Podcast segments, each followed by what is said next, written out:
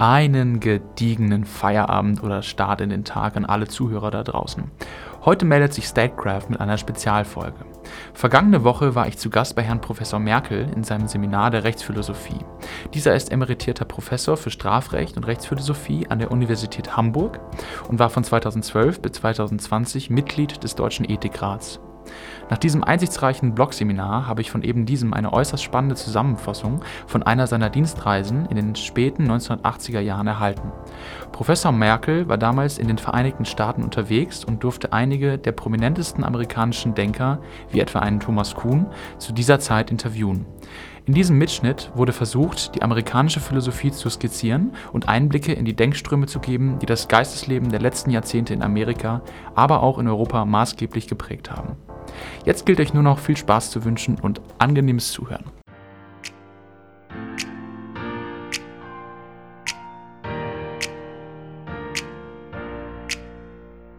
Amerikanische Philosophie. Das war in diesem Jahrhundert, zumal in den Jahren nach dem Zweiten Weltkrieg, für viele deutsche Ohren eine Art äh, Unbegriff. Gab es so etwas überhaupt? War Philosophie nicht, je nachdem, ein Schmuckstück oder ein Ladenhüter in der Kulturgeschichte der alten Welt?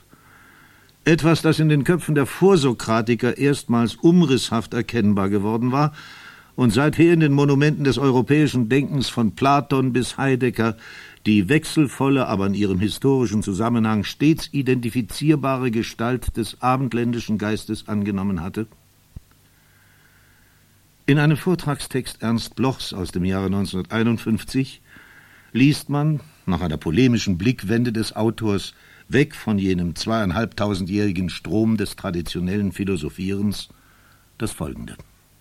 Die moderne Logistik, diese dürre Abdankung der Philosophie mit der Maske einer endlich wissenschaftlichen Philosophie, will überhaupt nicht aussagen, da abbilden, was wirklich ist. Das überlässt diese Lehrphilosophie mit einer plötzlichen Bescheidenheit, die an Servilität grenzt, ausschließlich der bürgerlichen Einzelwissenschaft. So viel über den dürren Hochmut, der auch hier zur Sprache kam, die er doch ablehnt. Gesprochen wird gegen die unsägliche Arroganz, womit so viele Logistiker die großen Philosophen der Vergangenheit herunterkanzeln, als wären sie Schulbuben, ja arme Irre. Sonach bleibt kein Unterschied zwischen Hegels Phänomenologie und den Wirkungen des Gottes Vitzliputzli auf Erden. All das ist laut Carnap meaningless, sinnlose Metaphysik, nicht im Sinne von Engels, sondern im Sinne von Wahrsagerei aus Kaffeesatz. Und wo reüssiert solch hochtrabende Logistik am meisten? Sie reüssiert am meisten in Nordamerika, einem Land mithin, das die Köpfe auch damit vom Marxismus fernhalten will und das überdies die schwächste philosophische Tradition besitzt.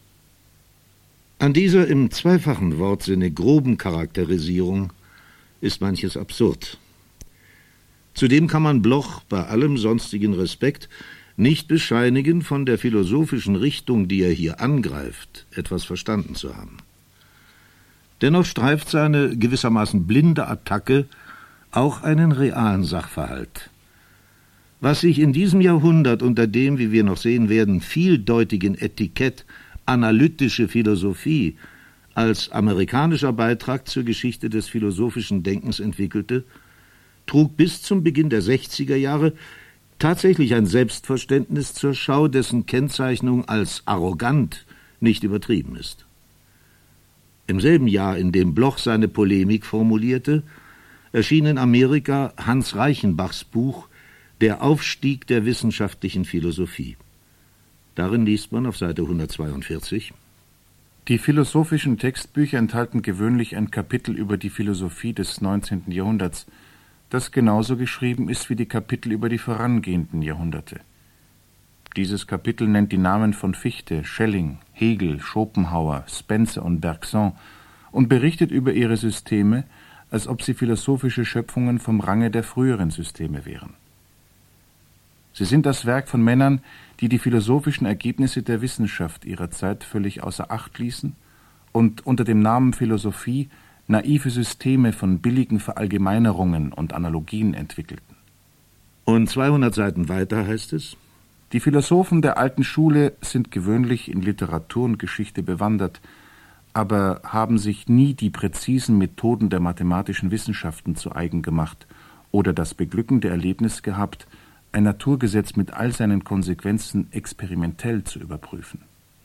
Hier sind die wesentlichen Gründe jener Arroganz der sogenannten Logistiker angedeutet. Das Philosophieren, jedenfalls in der von Reichenbach gemeinten Variante, war im 20. Jahrhundert einfach schwieriger geworden. Kein Wunder, dass die zum damals noch immer kleinen Kreis der Insider gehörenden ein Bewusstsein ihrer Exklusivität und die entsprechende Geringschätzung für die draußen gebliebenen zu entwickeln begannen. Die radikalen Umbrüche im naturwissenschaftlichen Weltbild, vor allem die relativistische Physik Einsteins und die Entwicklung konkurrierender Deutungen der quantenphysikalischen Phänomene, waren von einigen naturwissenschaftlich geschulten Philosophen als neuartige Herausforderungen für die Philosophie verstanden und aufgenommen worden. Es entstand eine im doppelten Sinne wissenschaftliche Philosophie. Einerseits glichen sich die Argumentationsformen des philosophischen Denkens den Methoden der Naturwissenschaften an, um nun andererseits mit diesem geschärften begrifflichen Instrumentarium vor allem Rationalität und Entwicklung des naturwissenschaftlichen Denkens selbst zum Gegenstand der philosophischen Analyse zu machen. Eine der wichtigsten Voraussetzungen dieser Form des Philosophierens war Ende des 19. und Anfang des 20. Jahrhunderts entstanden, die moderne mathematische Logik. 1787 hatte Kant in der Vorrede zur zweiten Auflage seiner Kritik der reinen Vernunft der von ihm erstmals so genannten formalen Logik das berühmte Zeugnis ausgestellt, sie habe seit ihrem Begründer Aristoteles keinen Schritt vorwärts tun können und sei allem Anschein nach geschlossen und vollendet. Um die Mitte des 19. Jahrhunderts war durch den neuen Logikkalkül der englischen Mathematiker de Morgan und Boole der Boden für Kants Behauptung brüchig geworden. 1879 kam das eigentliche, wenn auch damals kaum beachtete Ende für die jahrtausendealte Dominanz der aristotelischen Logik. In diesem Jahr erschien die Begriffsschrift des Jenaer Mathematikers Gottlob Frege, eine, wie es im Untertitel heißt, der arithmetischen nachgebildete Formelsprache des reinen Denkens. Der Zeit seines Lebens in seiner wirklichen Bedeutung nur von wenigen wahrgenommene Professor aus der Provinz hatte einen völlig neuen Logikkalkül entworfen, die Grundlage der später sogenannten Quantorenlogik. Die großartigen Werke Freges, wie sie 1921 in Ludwig Wittgensteins Vorwort zu seinem Tractatus Logico Philosophicus genannt werden, sind der eigentliche Beginn der analytischen Philosophie.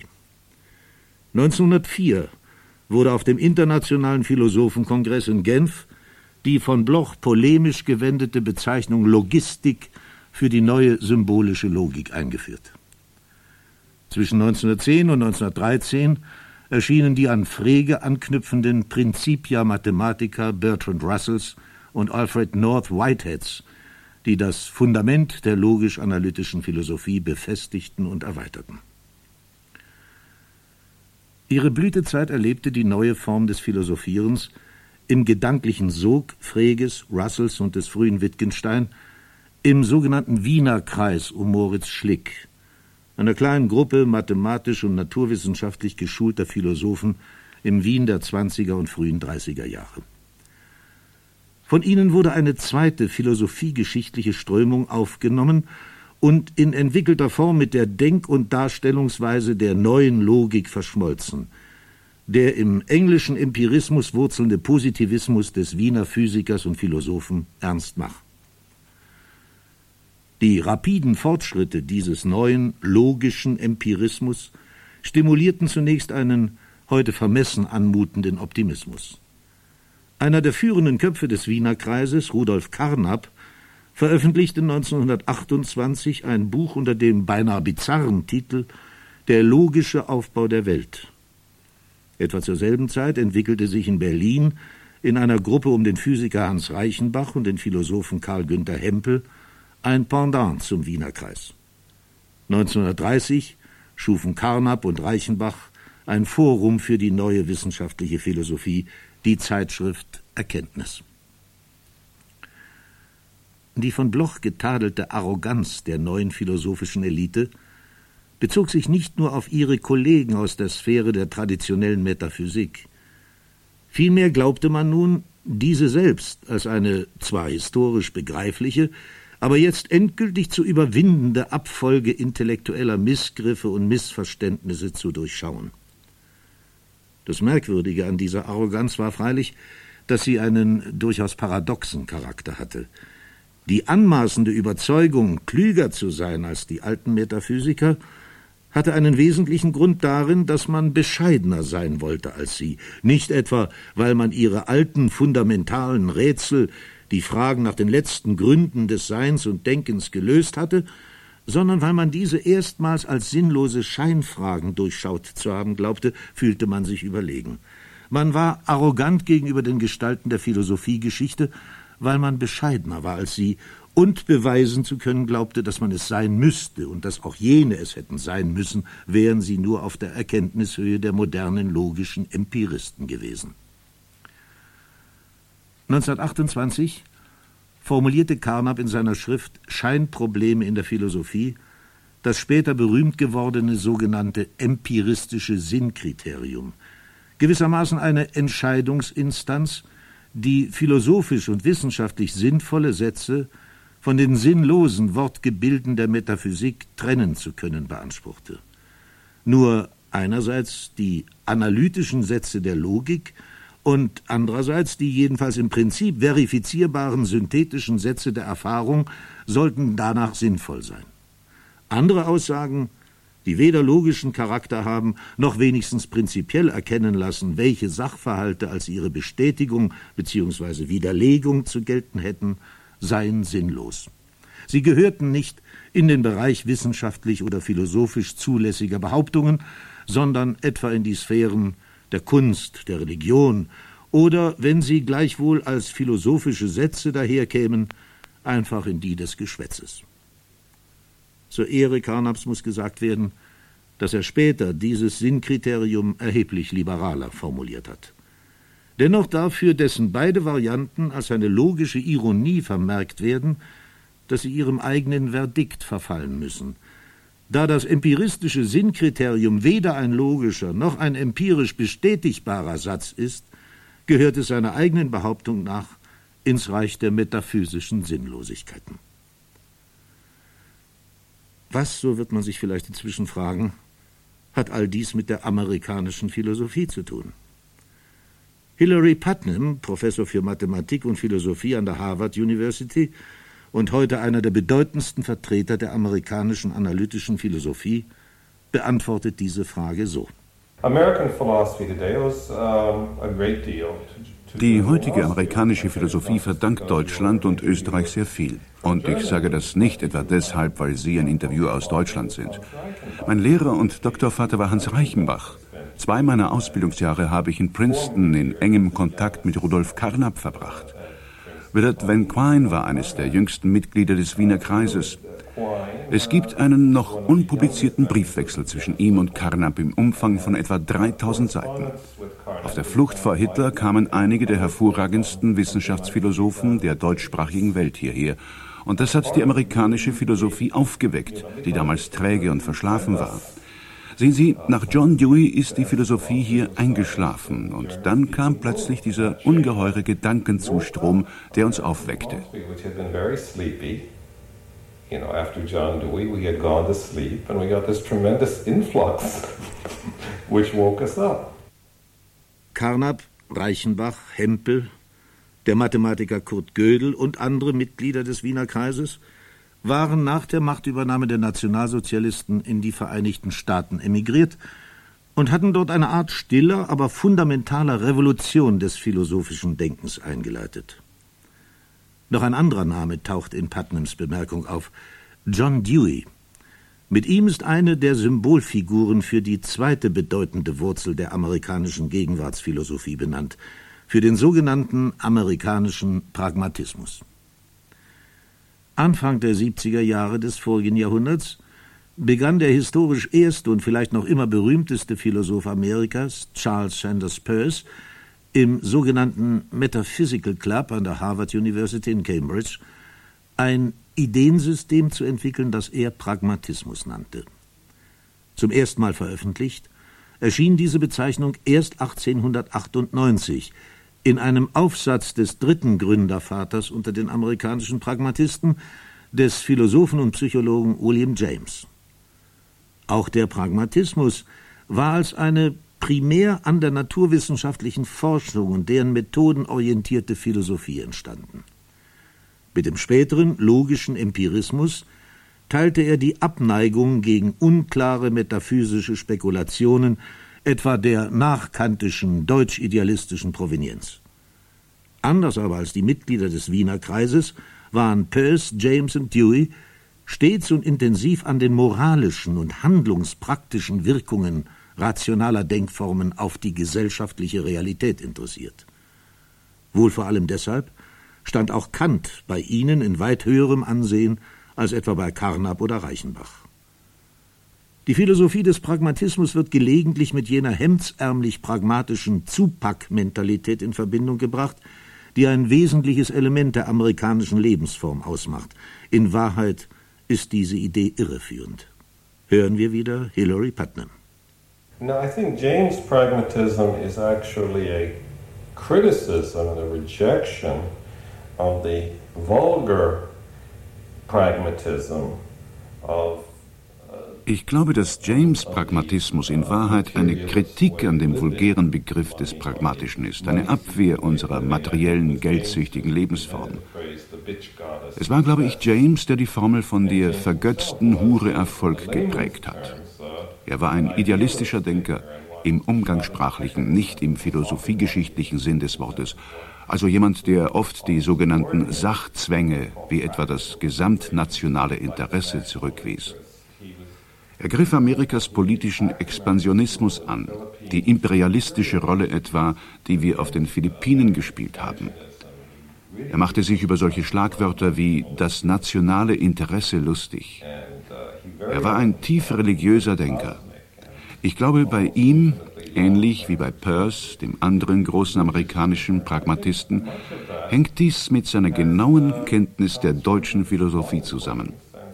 Beide, Peirce und James, haben ihr Denken in gewisser Weise in der Auseinandersetzung mit Kant entwickelt, auch wenn James Kant eher ablehnend gegenüberstand. Eine mögliche Interpretation des amerikanischen Pragmatismus wäre etwa die, Kant, also transzendentaler Idealismus, ohne die absoluten Gewissheiten.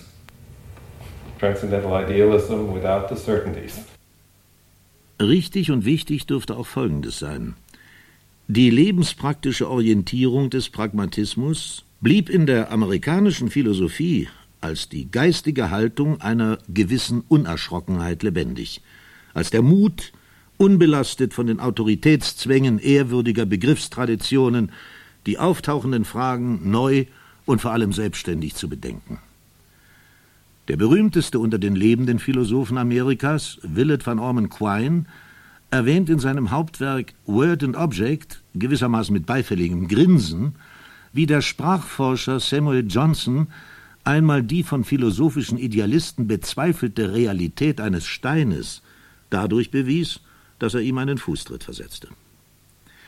Selbstdenken wurde schon vor über 200 Jahren von dem deutschen Aufklärer Lichtenberg eine solche Haltung der antidogmatischen Respektlosigkeit genannt. Sie vor allem ist es, die der fruchtbaren Mischung von logischem Empirismus und Pragmatismus seit den 50er Jahren ihren spezifischen Charakter gab. Das bedeutende mathematische und naturwissenschaftliche Können der logischen Empiristen hatte eine Neigung zur dogmatischen Festschreibung gewisser Grundaxiome ihres Philosophierens gefördert. Dem Geisteserbe des Pragmatismus in der amerikanischen Philosophie hielt eine solche Haltung nicht lange stand. In demselben Jahr 1951, als Bloch seine schiefe Polemik gegen die logizistischen Philosophen führte und einer ihrer führenden Köpfe, Hans Reichenbach, ein Buch veröffentlichte, in dem gerade die von Bloch an die Wand gemalten Teufel des Positivismus Als die guten Geister der neuen Philosophie propagiert wurden, erschien in der Zeitschrift Philosophical Review ein Aufsatz, der einen deutlichen Schritt über den gedanklichen Stand jener Kontroverse hinaustat. Quines Untersuchung über zwei Dogmen des Empirismus. Das erste dieser Dogmen ist die von Carnap entwickelte reduktionistische Begriffstheorie, also die Auffassung, alle wissenschaftlichen Begriffe müssten durch logische Analyse auf fundamentale, undefinierte Grundbegriffe zurückführbar sein, die sich ihrerseits nur noch auf unanalysierbare und unmittelbare Elementarerlebnisse eines Individuums bezeugen. Das zweite Dogma ist die auf Kant zurückgehende absolute Unterscheidung analytischer und synthetischer Sätze, also von Aussagen, die stets und nur aufgrund ihrer Wortbedeutungen wahr sind, und solchen, die alleine von der Erfahrung bestätigt oder widerlegt werden können. Die radikal destruktive Wirkung von Quines Aufsatz ist philosophiegeschichtlich erst heute einigermaßen zu ermessen. Mit ihm begann die Götterdämmerung des logischen Empirismus, in dessen geistigen Räumen zuvor auch Quine groß geworden war. Die Entwicklung der amerikanischen analytischen Philosophie seit Quines Aufsatz kann in gewissem Sinn als eine Geschichte der Rücknahme ursprünglicher Positionen beschrieben werden, die einst als starre Kriterien philosophischer Rationalität von den logischen Empiristen formuliert worden waren. Kann man also sagen, dass das Vermächtnis des logischen Empirismus oder Positivismus, wie er in Deutschland meist und etwas schief genannt wird, heute in der amerikanischen Philosophie tot ist? Donald Davidson, Philosophieprofessor an der Kalifornischen Universität in Berkeley, in den 40er Jahren Schüler und Assistent Quines und heute einer der einflussreichsten Denker auf dem Gebiet der Handlungstheorie, Sprachphilosophie und Philosophie des Geistes, sieht dies so. Oh no. If one puts it the way you just did, then I think it is dead. Oh nein. Uh, naja, wenn man es so formuliert, wie Sie es eben getan haben, dann ist der logische Positivismus hier tatsächlich tot. In diesem Sinne hat er sogar niemals richtig Fuß gefasst in Amerika, trotz des gegenteiligen Eindrucks, den man aus der Tatsache gewinnen kann, dass Reichenbach, Carnap, Hempel, Nagel und viele andere hierher kamen und sehr einflussreich wurden. Aber die Ideen der logischen Positivisten fanden hier ihre größte Verbreitung durch das Werk von Quine, und Quine unterminierte von Anfang an einige der Hauptthesen des Positivismus, etwa die strikte Unterscheidung zwischen analytischen und synthetischen Sätzen, die Identifikation des Analytischen mit dem A priori im Kantschen Sinn oder die Idee, es könne ein klares empiristisches Sinnkriterium geben und die damit verbundene Verwerfung aller Metaphysik. Quine attackierte all diese Dogmen von Anfang an er hatte auf seinen Reisen nach Deutschland, Polen und Österreich zu den bedeutendsten Positivisten persönliche Kontakte geknüpft. Und sofort nach seiner Rückkehr begann er, uns in seinen Vorlesungen mit den Lehren wie auch den Dogmen dieser Philosophen vertraut zu machen.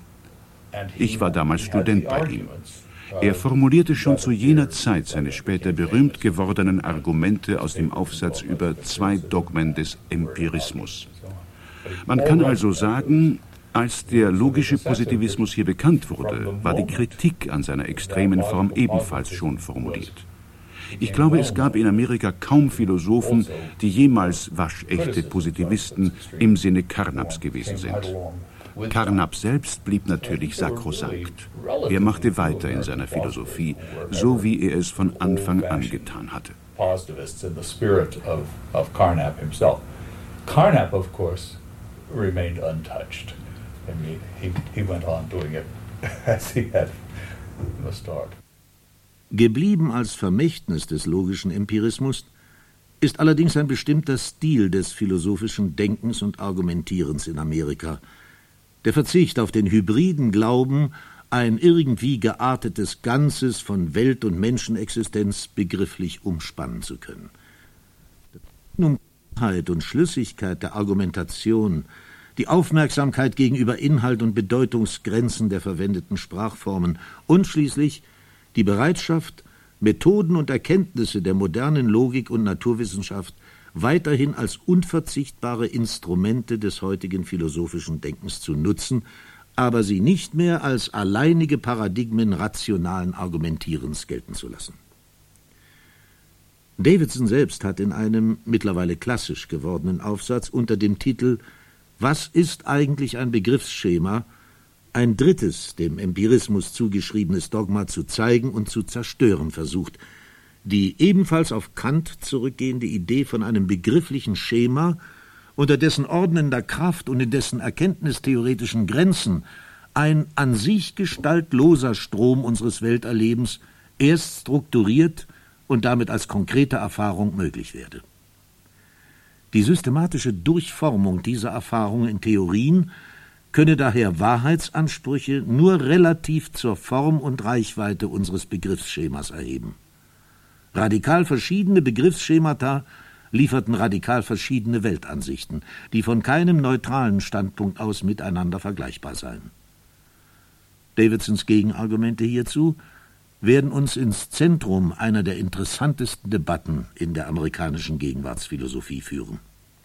One of the main elements in logical positivism uh, eines der Hauptelemente im logischen Positivismus könnte als der Versuch charakterisiert werden, eine bestimmte Doktrin, die viel älteren Ursprungs ist, präzise zu fassen.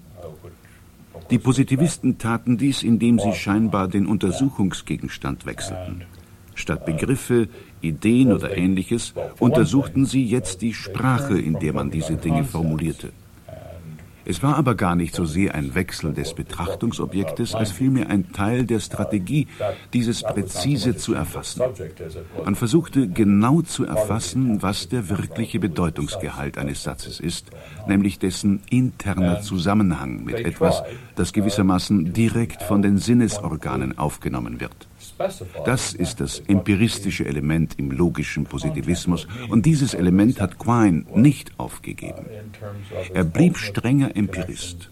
Nicht bloß seiner grundsätzlichen Neigung nach, wie wir es vermutlich alle irgendwie sind, sondern ganz spezifisch in jener logisch-empiristischen Tradition.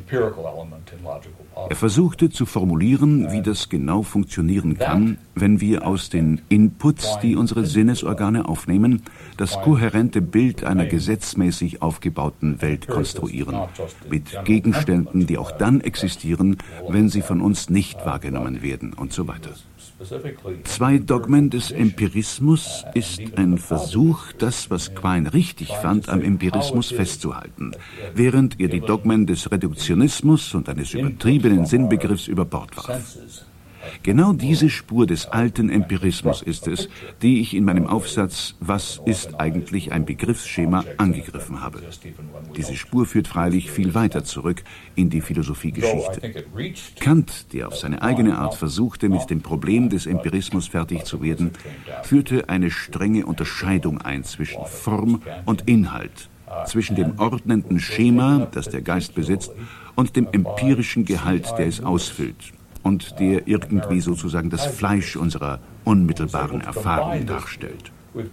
Kant glaubte freilich, es gebe nur ein mögliches Ordnungsschema und dieses sei für alle Zeiten festgelegt. Aber es war ganz natürlich, dass man dann auf die Idee kam zu sagen, vielleicht gibt es ja ganz verschiedene Arten der Organisation von Erfahrung. Auf diese Weise führte Kants Auffassung leicht zum Relativismus, obwohl er selbst kein Relativist war. Auf der einen Seite haben wir dann die verschiedenen möglichen Ordnungsschemata und auf der anderen Seite das unmittelbar Gegebene, mit dem wir irgendwie verfahren müssen, um zur Erkenntnis zu gelangen. Das ist genau die Auffassung, die ich angreife. Und ich tue das vor allem mit dem Argument, dass dieser Dualismus von Ordnungsschema und Inhalt etwas ist, dem wir keinen klaren Sinn geben können. Wir haben unsere Überzeugungen von der Welt. Sie sind sicherlich verursacht durch etwas, das außerhalb unserer selbst liegt. Und die Kette dieser Verursachungen läuft durch unsere Sinnesorgane. Aber ich weise die Idee zurück, wir könnten irgendeine erkenntnistheoretische Zwischenstufe klar charakterisieren. Mag man sie nun Sinnesdaten, das unmittelbar Gegebene, rohe oder uninterpretierte Erfahrung oder sonst wie nennen. Und wenn man den Begriff einer solchen Zwischenstufe nicht hat, also die Idee von einer völlig uninterpretierten Erfahrung, die darauf wartet, geordnet zu werden, dann hat man schon die Voraussetzung nicht, die man braucht, um ein Relativist zu sein. Man müsste sozusagen etwas haben, das nicht relativ ist. Etwas, das dann jeder mit seinem Ordnungsschema auf seine Art traktieren kann. Wenn ein solches neutrales Ding von Anfang an nicht konzipierbar ist, dann bleibt unklar, wozu der Relativismus eigentlich relativ sein soll. Which everybody can treat in different ways. But if you don't have the neutral thing to begin with, it's unclear what the relativism can be relative to. Davidsons Gedankengang zeigt hier beispielhaft eine für die amerikanische Philosophie typische Argumentationsform. Er bestreitet die angegriffene Position nicht mit der Behauptung, sie sei sachlich falsch, weil eine andere, etwa die eigene, sachlich richtig sei. Vielmehr lässt er eine solche eigene Haltung zu der vom Gegner behandelten Frage gar nicht erkennen. Er begnügt sich mit dem logisch orientierten Nachweis, die Position des Gegners könne nicht sinnvoll interpretiert, also eigentlich gar nicht verstanden werden. Sie sei daher auch dann zu streichen, wenn es keinen besseren oder gar keinen Ersatz für sie gebe. Der Begriffsrelativismus, schreibt Davidson, ist eine berauschende und exotische Theorie, beziehungsweise er wäre es, wenn wir uns wirklich einen Begriff davon machen könnten. Das Problem ist, wie so oft in der Philosophie, dass es schwer fällt, die Verständlichkeit zu verbessern, ohne die Begeisterung zu verlieren. Die genaue Gegenposition zum eigentlichen Angriffsziel Davidsons, dem Relativismus, ist nicht ganz einfach auszumachen, beziehungsweise mit einer der geläufigen philosophischen Kennmarken zu versehen. Aber die Problematik, die er erörtert, gehört in den Randbereich einer umfassenderen, der sogenannten Realismusdebatte in der Philosophie. Grundlage des Problems ist eine alte philosophische Verlegenheit, mit der sich schon Kant abgemüht hat – unsere intuitive Sicherheit, dass es zwar eine reale Welt gibt, dass aber alle unsere Kenntnisse von ihr immer nur mittels unseres Begriffssystems erworben und festgehalten werden können. Die Frage nach dem Verhältnis solcher unsere Welterkenntnis festhaltenden Beschreibungen zu dem Beschriebenen selbst ist die Quelle des Streits. Die Voraussetzung der Position des Realisten ist dabei, dass er sowohl für sein Grundmodell von der Beziehung zwischen Welt und Weltbeschreibung als auch für seine Erkenntnistheorie, also für die Frage, wie kommen wir zu wahren Weltbeschreibungen, an der unbedingten Unabhängigkeit der Welt von jeder Form unserer Beschreibung festhält.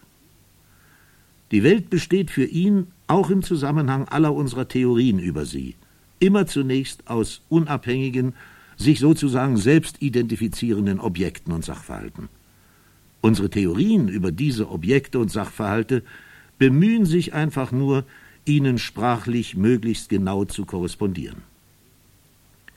Der Fortschritt der Wissenschaften bestand und besteht hiernach in einer immer größeren Annäherung an den idealisierten theoretischen Endpunkt unserer wissenschaftlichen Bemühungen, nämlich die eine umfassende, alle anderen ausschließende wahre Weltbeschreibung. In einer wahren Theorie über einen Ausschnitt aus der Welt beziehen sich die verwendeten Begriffe immer auf real existierende Gegenstände. Eine besondere Spannung erreicht diese radikale Form des Realismus bei der Frage, ob auch das wirklich existiere, was von rein theoretischen Begriffen, die sich nicht auf etwas Beobachtbares beziehen, bezeichnet wird, beispielsweise die subatomaren Teilchen im Atommodell der neueren Physik. Der hartgesottene Realist wird hier sagen, entweder diese Teilchen existieren, dann und nur dann ist dieses Modell richtig, oder sie existieren nicht, dann ist das Modell falsch.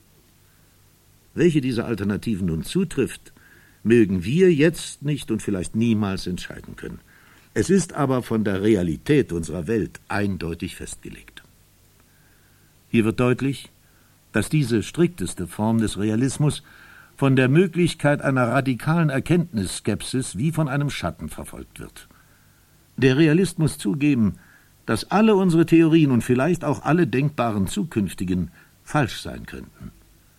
Selbst wenn wir uns einen zeitlich entfernten Idealzustand denken, in dem alle Kenntnisse, die dem Menschengeschlecht überhaupt erreichbar sind, gesammelt und geordnet sein mögen, dann steht einem solchen absoluten Höchststand möglichen Wissens über die Welt immer noch diese selbst gegenüber, und zwar völlig unabhängig von jenem Wissen. Sie könnte daher gewissermaßen in sich selbst immer noch anders sein, als sie von unserer umfassenden Supertheorie beschrieben würde. Hilary Putnam behauptet, dass an dieser Stelle der hartgesottene Realist, den er einen metaphysischen Realisten nennt, unverständlich wird, weil dem Wort falsch hier kein plausibler Sinn mehr gegeben werden könne. Das entbehrt nicht einer gewissen Ironie, denn Putnam selbst ist lange Zeit einer der prominentesten Vertreter dieses metaphysischen Realismus gewesen. Das Argument, das er damals für seinen Standpunkt formulierte, geisterte jahrelang wie ein Slogan durch die Diskussionen. Der Realismus sei die einzige Philosophie, für die der Erfolg der Naturwissenschaften nicht einfach als Wunder erscheine. Der Gegner, den Putnam hiermit attackierte, war freilich nicht jener hochspekulative Idealismus Hegelscher Prägung, wonach der Geist auf irgendeine, ihm selbst jedenfalls nicht fassbare Weise die Realität aus sich hervorgebracht habe, Vielmehr wandte sich Putnam gegen eine ernstzunehmende Variante des Idealismus, den sogenannten logischen oder verifikationistischen Idealismus, der vor allem von dem englischen Philosophen Michael Dummett ausgearbeitet worden war. Nach dessen Auffassung ist der emphatische Wahrheitsbegriff des metaphysischen Realisten, nämlich die Vorstellung einer exakten Korrespondenz zwischen Welt und Weltbeschreibung, auf ein Maß des menschlich Erreichbaren herabzusetzen – und in einer bestimmten Weise mit verifiziert gleichzusetzen. Putnam hat 1976 in dem Aufsatz Realism and Reason Dummets Auffassung weitgehend akzeptiert und seine alte Position plausibel zu korrigieren versucht. Herausgekommen ist eine Doktrin, die seither unter dem Namen interner Realismus Schule gemacht hat. Der Gedanke einer realistischen Deutung des Erfolgs der Naturwissenschaften wird nicht völlig aufgegeben, er wird lediglich relativiert. Nur innerhalb eines bereits vorgängigen, umfassenderen theoretischen Verständnisses, zum Beispiel unserer Alltagsauffassung von bestimmten Gegenständen der Welt, lassen sich speziellere, zum Beispiel wissenschaftliche Theorien über diese Gegenstände überhaupt formulieren und sinnvoll interpretieren. Innerhalb eines solchen vorgängigen Theorierahmens, der übrigens in mancher Hinsicht dem von Davidson abgelehnten Begriffsschema gleicht, müssen dann allerdings die spezifischen Theorien realistisch gedeutet werden. Das heißt, dass innerhalb dieses Rahmens alleine die harten Fakten der nun freilich gewissermaßen vorinterpretierten Realität über Wahrheit oder Falschheit der Theorie entscheiden. Daher der Name interner Realismus. Putnam erläutert ihn so.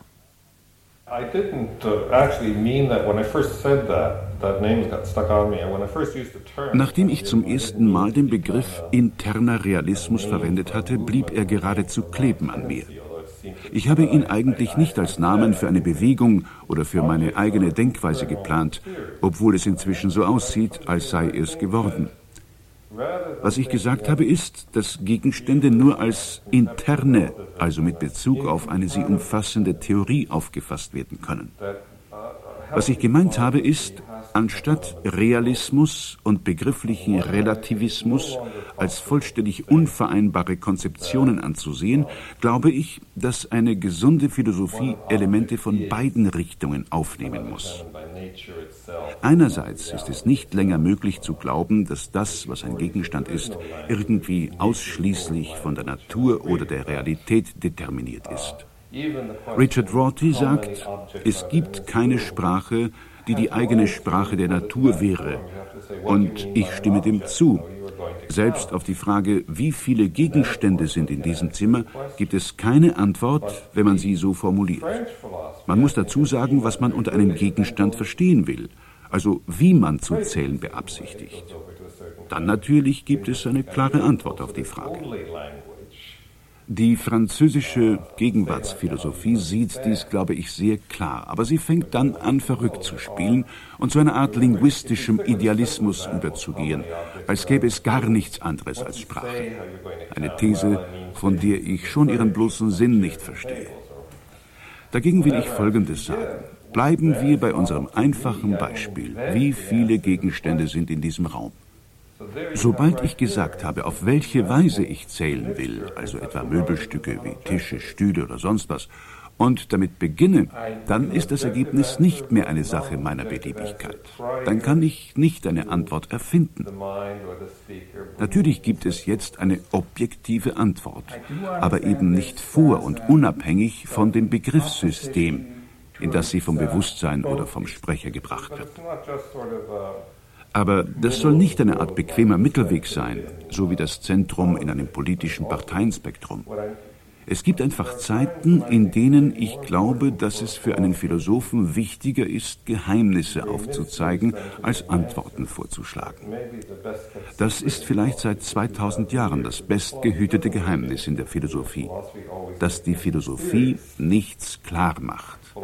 Sie macht im Gegenteil die Dinge mysteriös. Ich glaube, beide Richtungen, die französische Philosophie und andererseits der extreme Positivismus, haben versucht, die Existenz solcher Geheimnisse zu bestreiten. Und ich sehe meine eigene Aufgabe oft darin, uns an die Grenzen aller unserer Antworten zu erinnern und aufzuzeigen, wo wirkliche Geheimnisse sind. Where our answers run out, where the mysteries are. Zwei der Geheimnisse, die Putnams interner Realismus besonders hervorhebt, sind die Fragen nach akzeptablen Begriffen von Wahrheit und Objektivität. Die sich in ihnen spiegelnde Sehnsucht der Vernunft nach einem verbindlichen Maß ist nach Putnam auch heute unverzichtbar, ja gerade heute, wo alle Formen von Irrationalismus und Charlatanerie in philosophischer Verkleidung sich als grassierende Geistesschwächen ausbreiten. Nur darf die Suche nach einer vernünftigen Interpretation dieser Begriffe nicht den Rahmen des Menschenmöglichen sprengen wollen. Genau das aber versucht der metaphysische Realist, indem er eine absolut unabhängige, sich selbst identifizierende Welt als Maßstab von Wahrheit und Objektivität annimmt, obwohl sie ihm ewig unzugänglich bleiben muss, da die Welt für uns immer nur als von uns identifizierte erkennbar werden kann. Putnam nennt diesen von ihm bekämpften Standpunkt plastisch Gottesaugenperspektive, eine Haltung also, die für eine Theorie menschlicher Erkenntnis immer vermessen sein muss. Niemand hat in den letzten Jahrzehnten in Amerika diese Diskussionen so stark beeinflusst, so radikal verändert und so intensiv emotionalisiert wie der Physiker, Philosoph und Wissenschaftshistoriker Thomas Kuhn, der heute am Massachusetts Institute of Technology lehrt. 1962 erschien sein Buch Die Struktur wissenschaftlicher Revolutionen, das beinahe selbst eine Art Revolution in Gang brachte. Zwar keine wissenschaftliche, aber eine im Bereich der philosophischen Theorien über die Wissenschaften. Kuhns Buch gehört längst zu den klassischen Werken der Wissenschaftsphilosophie, es dürfte heute eines der weltweit meistgelesenen philosophischen Bücher überhaupt sein. Die zur Zeit seines Erscheinens unter den Wissenschaftsphilosophen dominierende Auffassung vom Wesen der wissenschaftlichen Entwicklung war die Vorstellung einer Art linearer Akkumulation unseres theoretischen Wissens. Dieser Fortschritt, so glaubte man, habe eine positive und eine negative Seite. Einerseits nehme das verfügbare Wissen über unsere Welt ständig an Umfang und Genauigkeit zu. Andererseits würden dadurch immer mehr alte als unrichtig erkannte Auffassungen verworfen und verschwenden im Staub des geschichtlichen Vergessens oder würden als präwissenschaftliche Mythen oder wissenschaftshistorische Kuriositäten ins Museum der Kulturgeschichte verwiesen. In manchen Fällen der Entwicklung etwa beim Übergang von der Newtonschen kosmologischen Mechanik zur relativistischen Mechanik Einsteins, werde die alte Theorie nicht völlig destruiert, sondern bleibe gewissermaßen als Grenzfall der neuen in beschränktem Umfang gültig. Kuhns ausgedehnte wissenschaftsgeschichtliche Studien und die Deutung, die er ihren Ergebnissen gab, haben diese Vorstellung vom linearen Fortschritt der Naturwissenschaften als prinzipiell falsch erwiesen. Dieses Ergebnis wäre schon für sich genommen erstaunlich genug gewesen, um für Unruhe unter den Wissenschaftsphilosophen zu sorgen.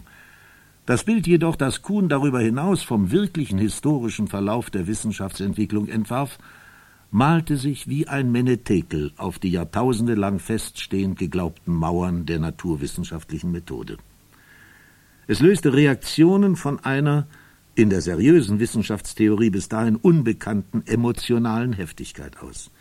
Denn es schien nichts Geringeres zu besagen, als dass das exemplarische Muster für die Rationalität der abendländischen Vernunft, die Naturwissenschaften, schon immer ein höchst irrationales Unternehmen gewesen sei und dass es keinen Grund für die Annahme gebe, an diesem Sachverhalt werde sich in Zukunft irgendetwas ändern. An diesem Eindruck war etwas Richtiges und etwas Falsches zugleich.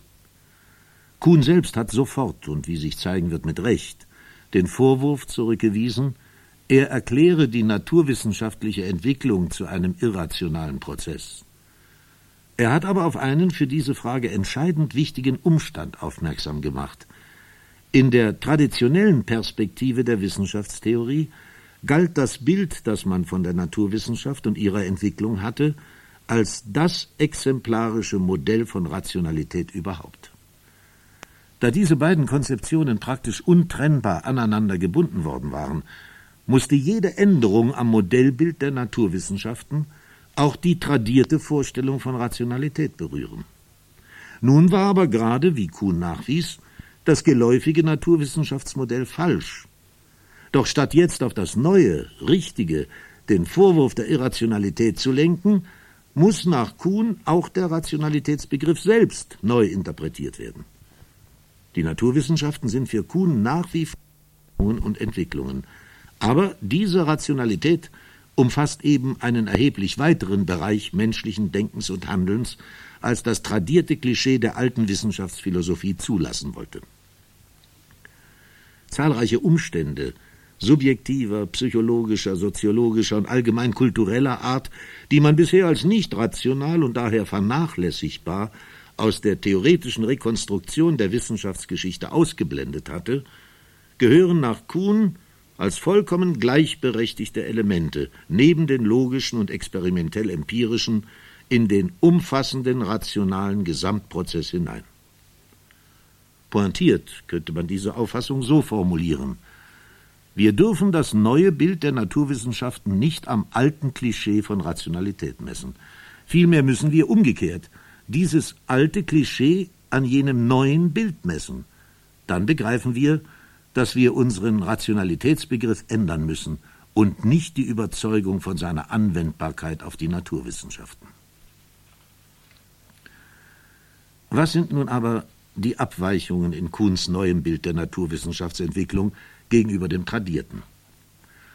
Hans Reichenbach hatte Jahrzehnte früher eine berühmt gewordene Unterscheidung zwischen zwei verschiedenen Elementen des Wissenschaftsprozesses formuliert, die zwischen einem Kontext der Entdeckung und einem der Rechtfertigung von Theorien. Im Entdeckungszusammenhang dürfe es unter Rationalitätsgesichtspunkten zugehen, wie es wolle. Auch wenn Einstein die Relativitätstheorie im Traum oder im Vollrausch konzipiert hätte, wäre sie so richtig und wichtig, wie sie ist. Im Rechtfertigungszusammenhang dagegen gehe es ausschließlich nach strengen, logischen und experimentellen Regeln zu.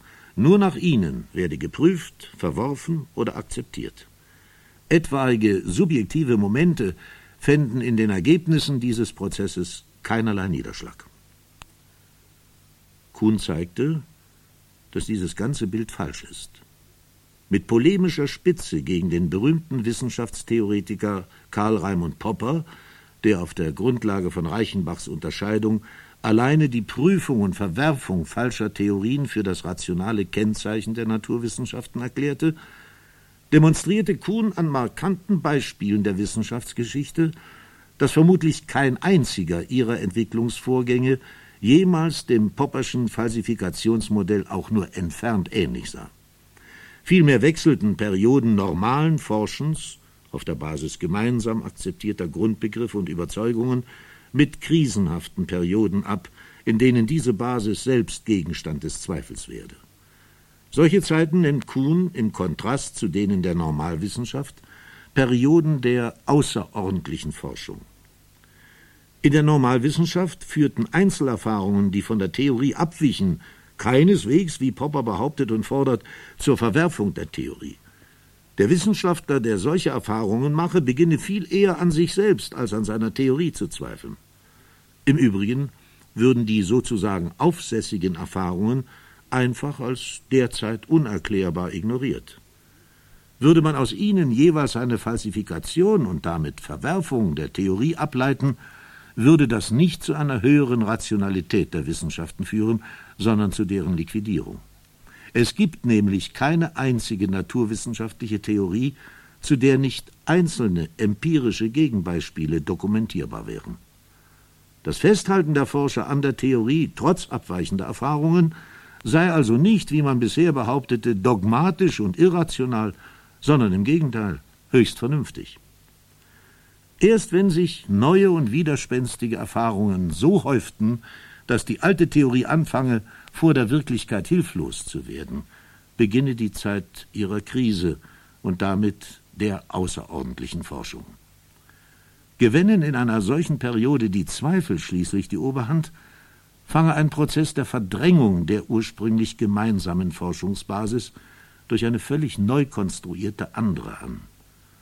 Eine solche von einer Forschergemeinschaft geteilte Basis, die in normalwissenschaftlichen Zeiten die Forschung zugleich ermögliche und in bestimmten Schranken halte und zu der neben bestimmten Grundeinstellungen und exemplarischen Theoriemodellen auch gemeinsame Probleme, Fragen und Methoden gehörten, nennt Kuhn ein Paradigma.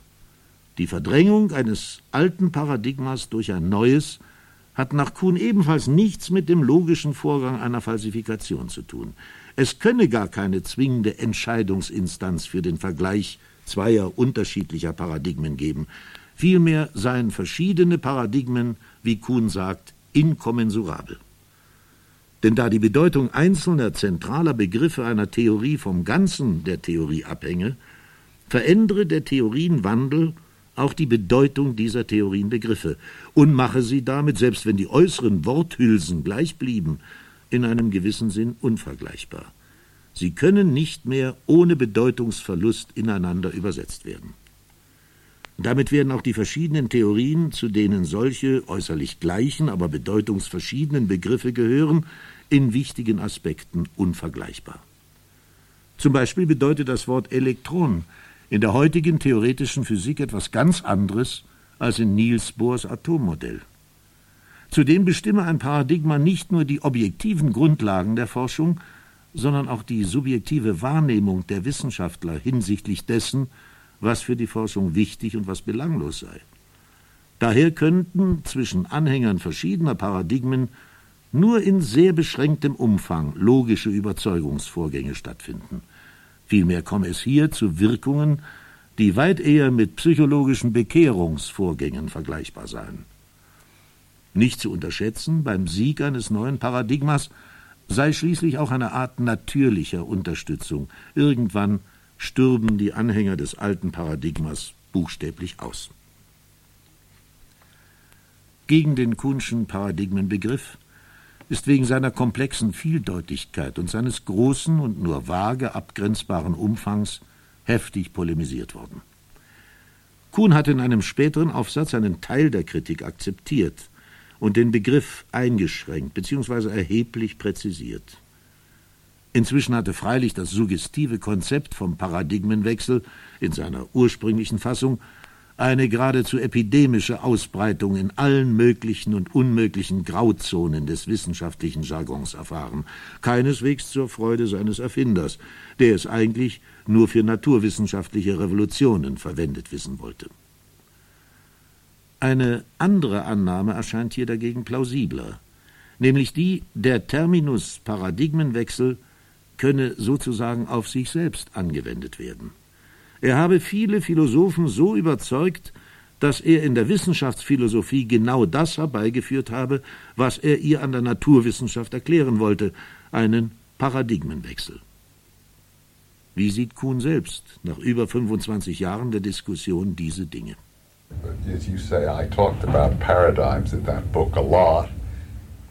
Ich habe in diesem Buch viel über Paradigmen gesprochen. In den letzten Jahren habe ich praktisch aufgehört, diesen Begriff zu verwenden. Und wenn ich es doch tue, dann mit der Tendenz, zu seiner ursprünglichen vorkunschen Bedeutung zurückzukehren. Ich glaube, Sie schmeicheln mir zu sehr mit der Vermutung, mein Buch könnte wirklich die Art, wie im allgemeinen Wissenschaftstheorie betrieben wird, geändert haben. Es war sicherlich eines von mehreren Büchern, ich war in meinem Bestreben nicht allein, die geholfen haben, bei einer Reihe von Wissenschaftsphilosophen eine deutlich stärkere Aufmerksamkeit für die Geschichte und einen deutlich höheren Respekt vor den Fakten der wissenschaftlichen Realität zu bewirken. Andererseits gehen viele Dinge einfach weiter ihren gewohnten Gang. In der Philosophie gibt es nicht dieselbe Art von Konsens, die man in den Wissenschaften gewöhnlich herstellen kann. Und in diesem Sinn war der Umschwung nur partiell und unvollständig. Jene Art von durchgreifender Umwälzung, die ich in meinem Buch mit Blick auf die Wissenschaften charakterisiere, hat in der Philosophie kaum je stattgefunden. Und ich habe keine Ahnung, wie die Dinge in 20 Jahren aussehen werden. Sicher, ich glaube, es ist keine Frage, dass dies eine einflussreiche Bewegung geworden ist. Und ich habe eine Rolle in ihr gespielt, sogar eine bedeutende Rolle. In diesem Sinn gibt das Buch selbst ein Beispiel für eine neuartige Weise, mit den in ihm erörterten Fragen umzugehen. Und als solches ist es tatsächlich von genau der Art wie das, was in ihm diskutiert wird. Aber die Parallelen sind immer schwierig, wenn man gewisse Generalisierungen aus diesem Buch auf andere Bereiche überträgt. Und Philosophie ist nun mal keine Wissenschaft.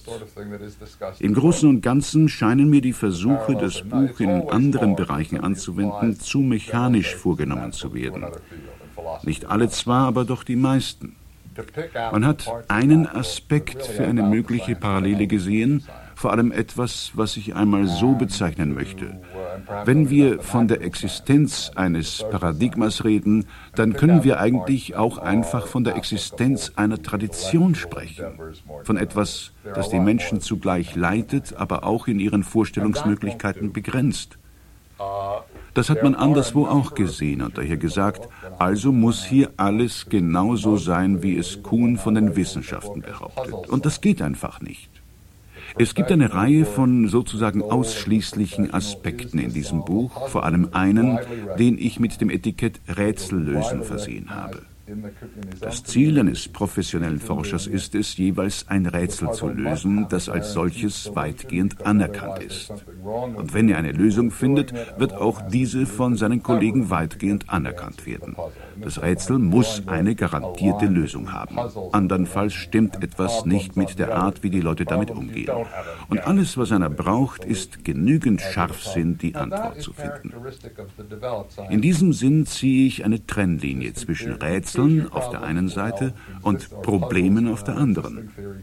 Denn bei echten Problemen hat man keinerlei Garantie, dass es eine Lösung geben muss. Das alles ist charakteristisch für die entwickelten Naturwissenschaften. Es stimmt aber kaum in anderen Bereichen.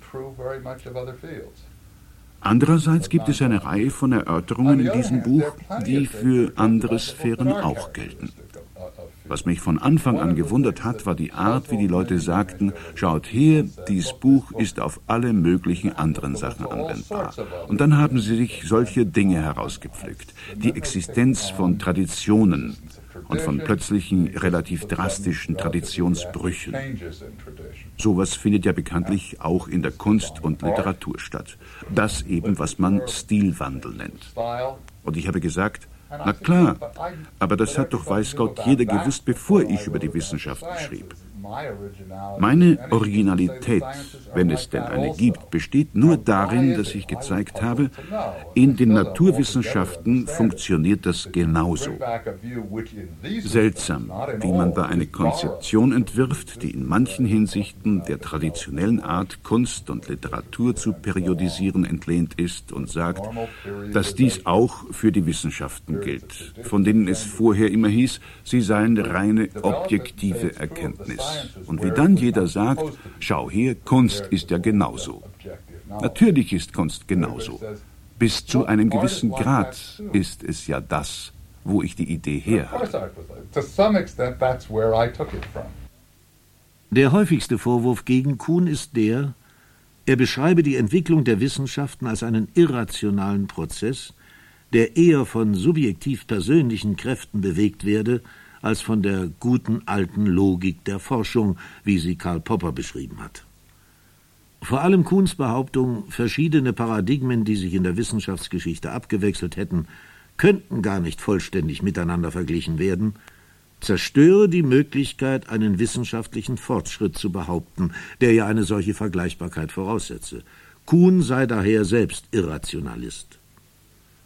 Der größte Teil dieser Vorwürfe beruht auf Missverständnissen. Kuhn kommentiert sie so.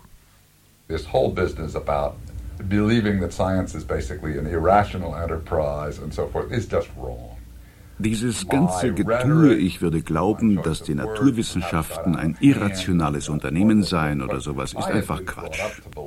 Meine Rhetorik, meine Wortwahl mag in diesen Teilen des Buches ein wenig übertrieben sein, aber mir wurde in meiner Ausbildung immer suggeriert, dass Naturwissenschaftler Dinge beweisen, ganz ähnlich wie Mathematiker Beweise liefern. Und das ist einfach Unsinn. Man kann alle möglichen guten Gründe für etwas beibringen aber sie haben alle nicht die zwingende Kraft, die ein mathematischer Beweis hat. Diesen Punkt klarzumachen war jedenfalls ein wichtiges Anliegen für mich, und ich hatte keinen genauen Begriff davon, wie weit die Philosophen unter meinen Lesern über die Grenze wissenschaftlicher Beweisverfahren bereits im Bilde waren. Daher habe ich vermutlich diesen Aspekt meiner Darstellung zu stark betont und ich denke, das war verantwortlich für eine Reihe von Missverständnissen. Aber ich glaube nicht bloß, dass es gute Gründe gibt, bestimmte Theorien zu akzeptieren, sondern auch, dass diese Gründe relativ, allerdings keineswegs vollständig, konstant bleiben in der geschichtlichen Entwicklung und dass sie weitgehend von den Wissenschaftlern geteilt werden. Was ich aber nicht glaube, und heute würden wohl nur noch wenige Leute in diesem Punkt widersprechen, und was ich in meinem Buch klarzumachen versuchte. Man kann alle denkbaren guten Gründe zusammennehmen und sie werden doch keine bestimmte Entscheidung erzwingen. Es gibt immer ein logisches oder experimentelles Hintertürchen für jemanden, der diese Gründe nicht für ausschlaggebend hält. Aber das heißt natürlich nicht, dass es keine guten Gründe wären. Es ist immer eine Entscheidung von einem Punkt, an dem man eben noch gewesen ist, zum nächsten weiterzugehen. Solche Entscheidungen sind zwar nicht determiniert, aber doch tief beeinflusst von den Bindungen, wenn Sie so wollen, den ideologischen Bindungen einer wissenschaftlichen Gemeinschaft an einer Reihe von Werten, die einen gewichtigen Einfluss ausüben.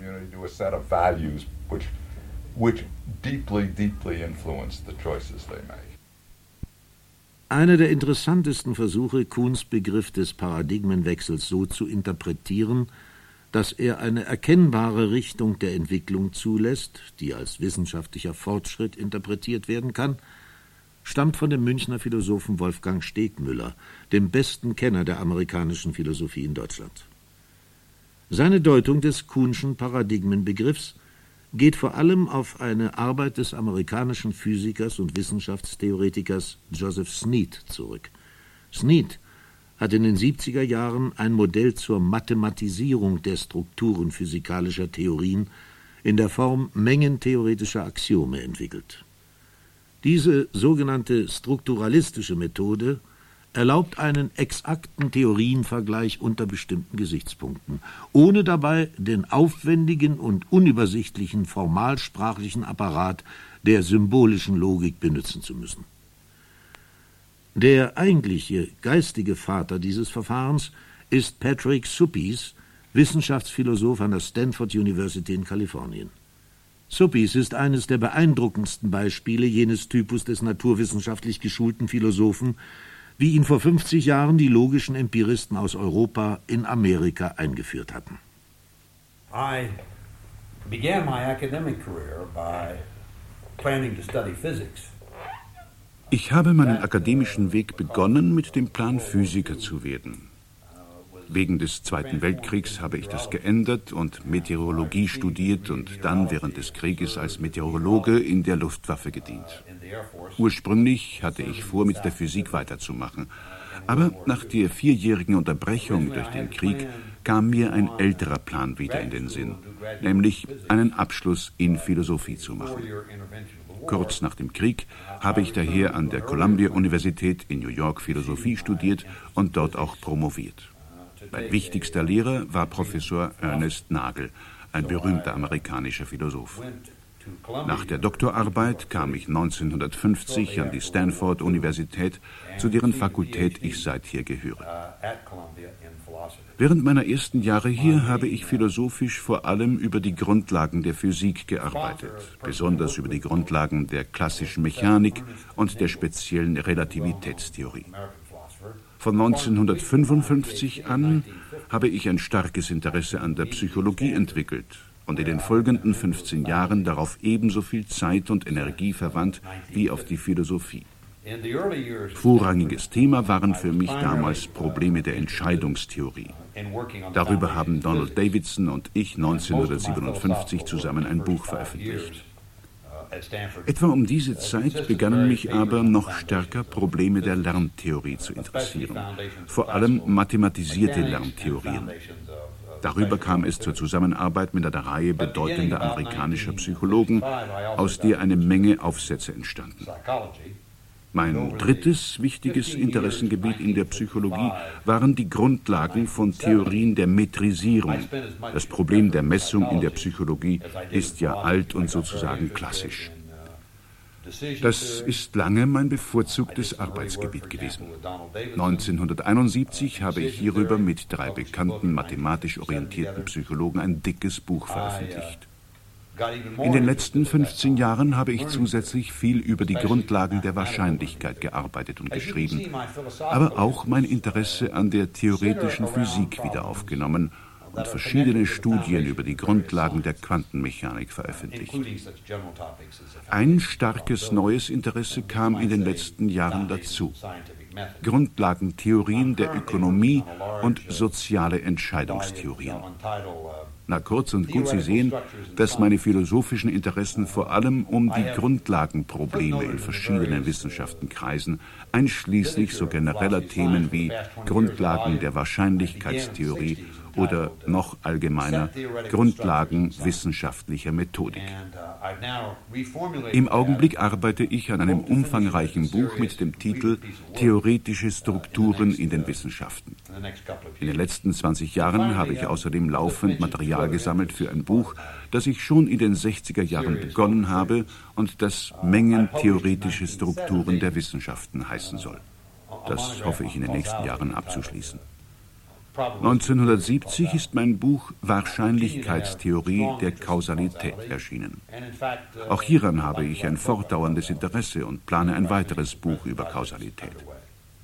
Schließlich habe ich noch eine Reihe von Aufsätzen über die Philosophie und Psychologie der Sprache geschrieben.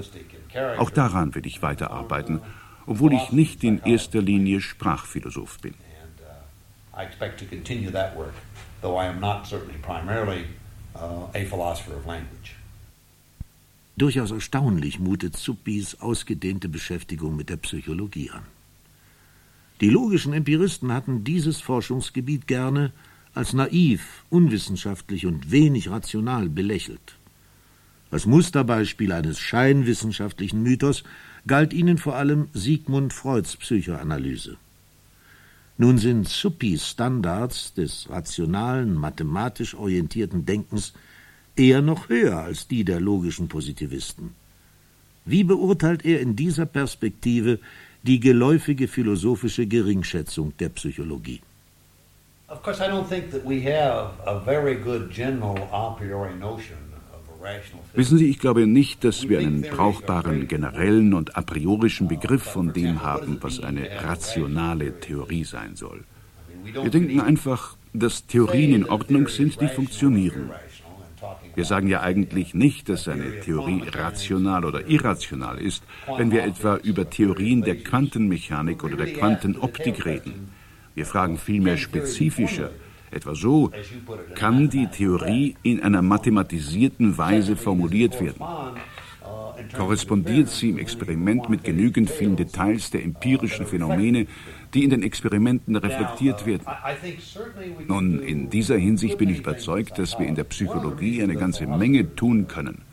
Einer der Gründe, warum Philosophen der Psychologie gegenüber oft skeptisch sind, ist natürlich, dass es tatsächlich eine lange Geschichte psychologischer Theorien gibt, die nicht im entferntesten das differenzierte wissenschaftliche Niveau der physikalischen Theorien erreichen.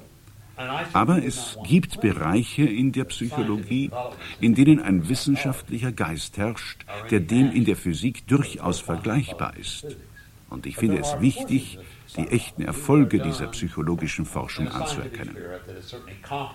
Nun haben Sie mich spezifisch nach der Psychoanalyse gefragt. Hier gibt es zwei Aspekte. Die Theorie, wie sie von Freud formuliert wurde, erfüllt gewiss kein strenges Kriterium von Wissenschaftlichkeit. Aber der andere, viel irritierendere Aspekt ist die Haltung der Freud-Nachfolger und Verehrer zu ihrer Theorie. Das ist ja beinahe so, als hätte man es mit einer Religion zu tun und nicht mit Wissenschaft. Der absolut fehlende Wille zur Offenheit gegenüber theoretischen Veränderungen und gegenüber solchen Teilen der Theorie, die dringend revidiert werden müssen und ähnliches. Ich glaube, einige der grundlegenden Ideen Freuds sind psychologisch sehr wichtig aber als wissenschaftliche Theorien bedürften sie erheblicher Verbesserungen. Und ich sage das ganz unparteiisch. Ich habe selbst vor Jahren den Versuch einer eher formalen oder mathematischen Theorie der Abwehrmechanismen veröffentlicht, in sehr freudianischem Geist eigentlich. Ich glaube, was wir bräuchten, wäre eine langsame, bruchstückhafte Annäherung an dieses Gebiet. Wir werden gewiss nicht in der Lage sein, dieses ganze Material wissenschaftlich erfolgreich zu verdauen. at all that I would understand how to formulate uh, the entire theory. And I think what in fact is needed is probably a more piecemeal approach. Uh, we're not going to be able to digest uh, all of that material successfully. Nur wenige Meilen nördlich der Stanford University lehrt an der Universität von Berkeley der gebürtige Österreicher Paul Feierabend. Auch er begann als naturwissenschaftlich orientierter Philosoph der sogenannten kritisch-rationalistischen Richtung, deren bissigster Kritiker er heute ist. In seinem bekanntesten Buch Wider den Methodenzwang propagierte er unter dem inzwischen geflügelten Slogan Anything Goes einen methodologischen Anarchismus in der Philosophie und in den Wissenschaften, also die attraktive Devise auch in der Forschung einfach zu tun, wozu man Lust und zu lassen, wozu man keine hat.